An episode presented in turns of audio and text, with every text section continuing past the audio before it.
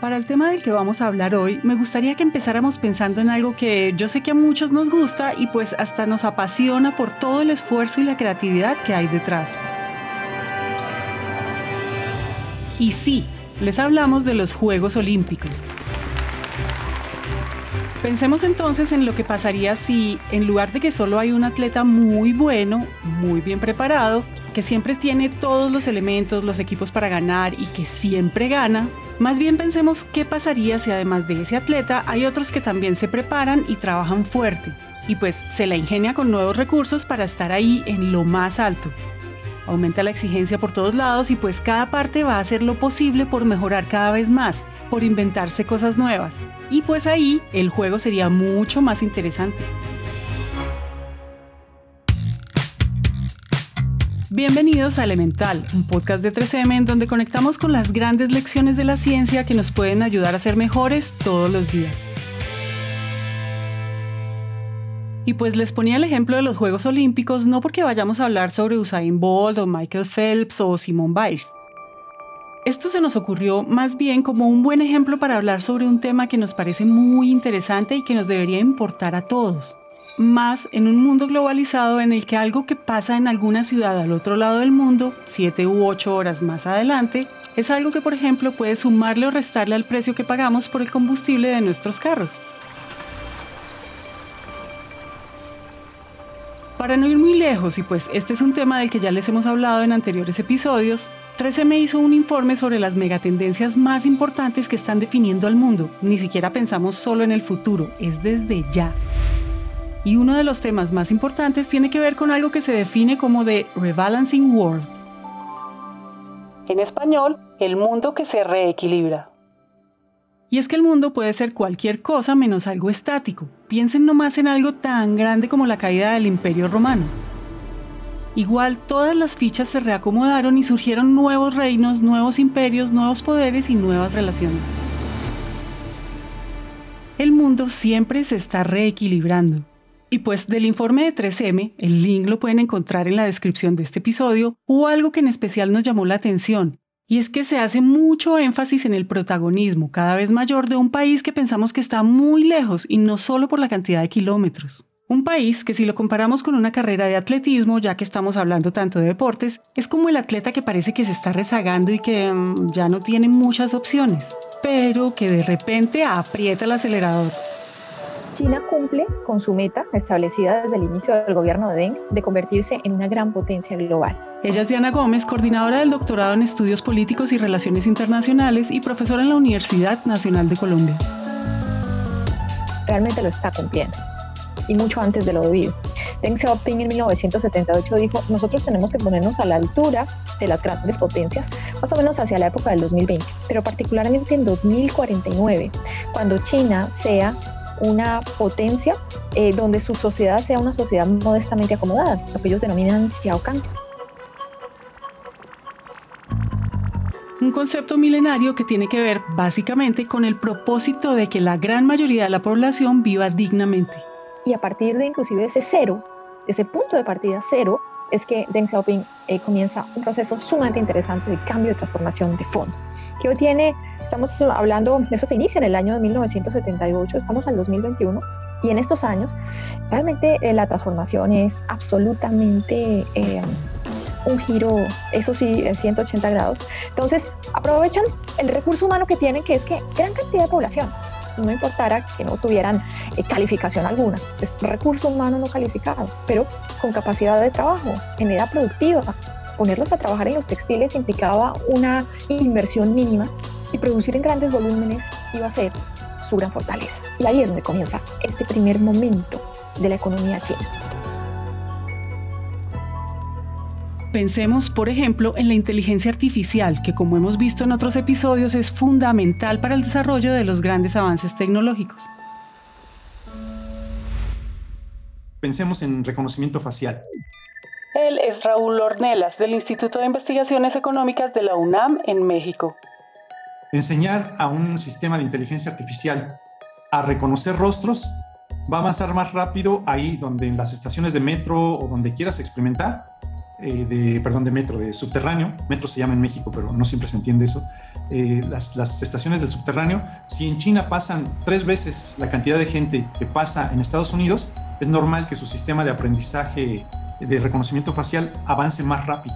Hay, una, hay un avance mucho más rápido entonces de este tipo de tecnologías en, en China, tiene mejores condiciones para desarrollar estas tecnologías que se basan en el aprendizaje masivo.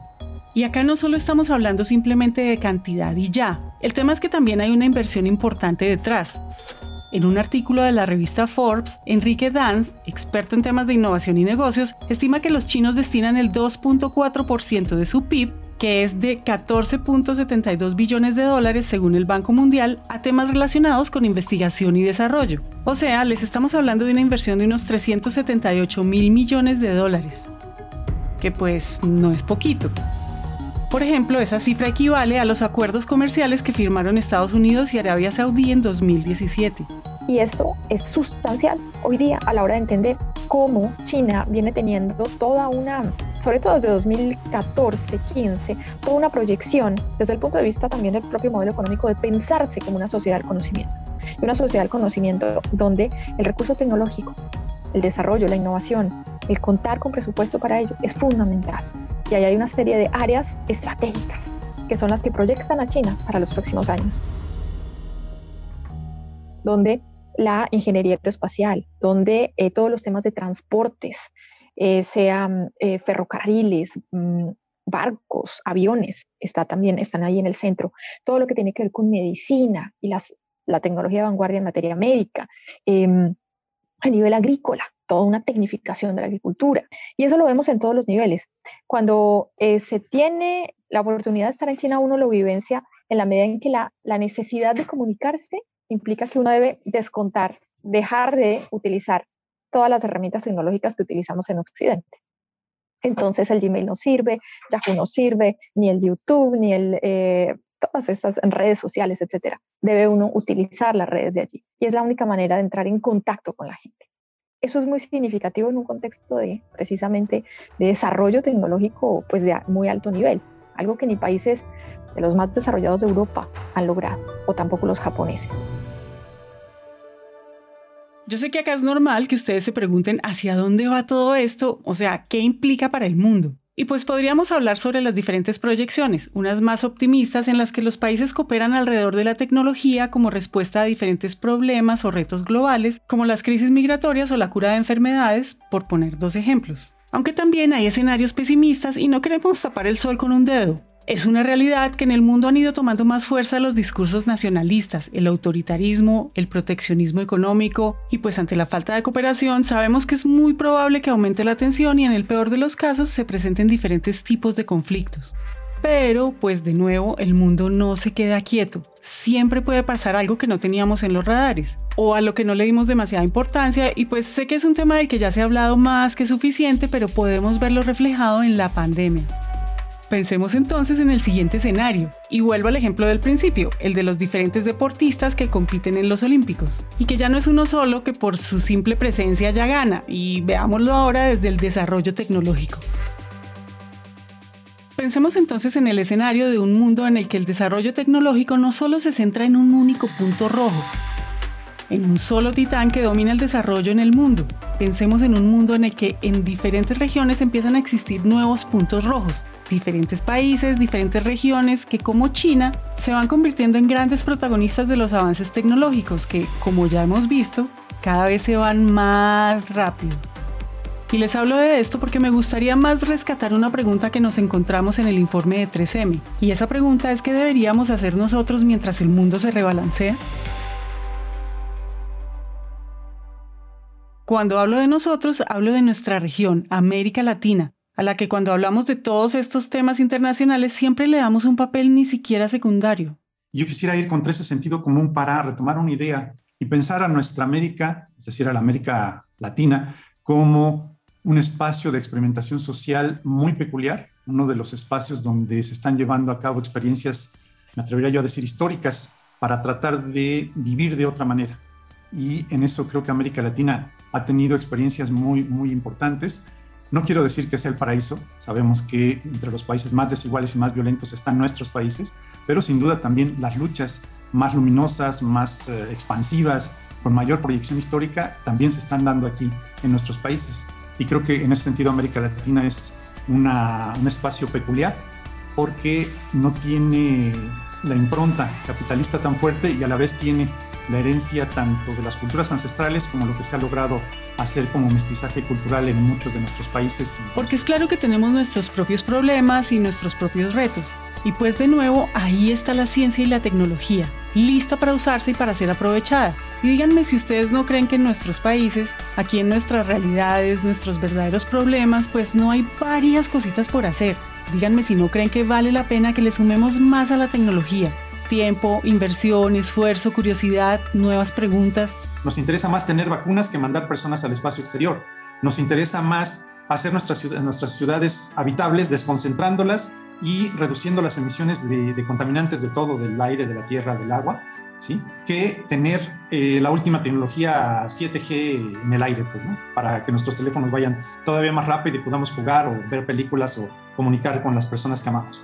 ¿Y cuáles son nuestros problemas? Nuestros países tienen problemas urgentísimos. Tienen países que gritan día con día y desde hace muchos años, por favor, ayúdenos, ¿sí? Por favor, ayúdenos. Estos fenómenos migratorios que estamos viviendo tan intensos y tan dramáticos en toda nuestra América requieren también soluciones. Ese, ese, esas personas que han tenido que salir de sus países, a lo mejor, a lo mejor lo digo yo como una, como una posibilidad técnica, podrían encontrar empleos mínimamente remunerados con otro uso de la tecnología. Si nosotros salimos de este paradigma que ve la tecnología como la tecnología de vanguardia, la tecnología de punta, y regresamos entonces a un uso de la tecnología más ligado a estas necesidades urgentes porque la tecnología, más que un lujo para ostentar, en realidad es y puede ser una solución. Elemental es un podcast de 3M en coproducción con Naranja Media. Este episodio fue escrito y producido por Juan Pablo Ramírez y Juan Molina. El trabajo editorial es de Manuel Torres. El diseño de sonido fue hecho por Juan Diego Bernal. El arte, diseño y material publicitario es hecho por Luisa Ríos. Todo el soporte técnico para la grabación es hecho por Julián Cortés. Adriana Ríos dirige todo el trabajo editorial, contenidos y curaduría por parte de 3M. Yo soy Margarita Calle y nos vemos en el próximo episodio.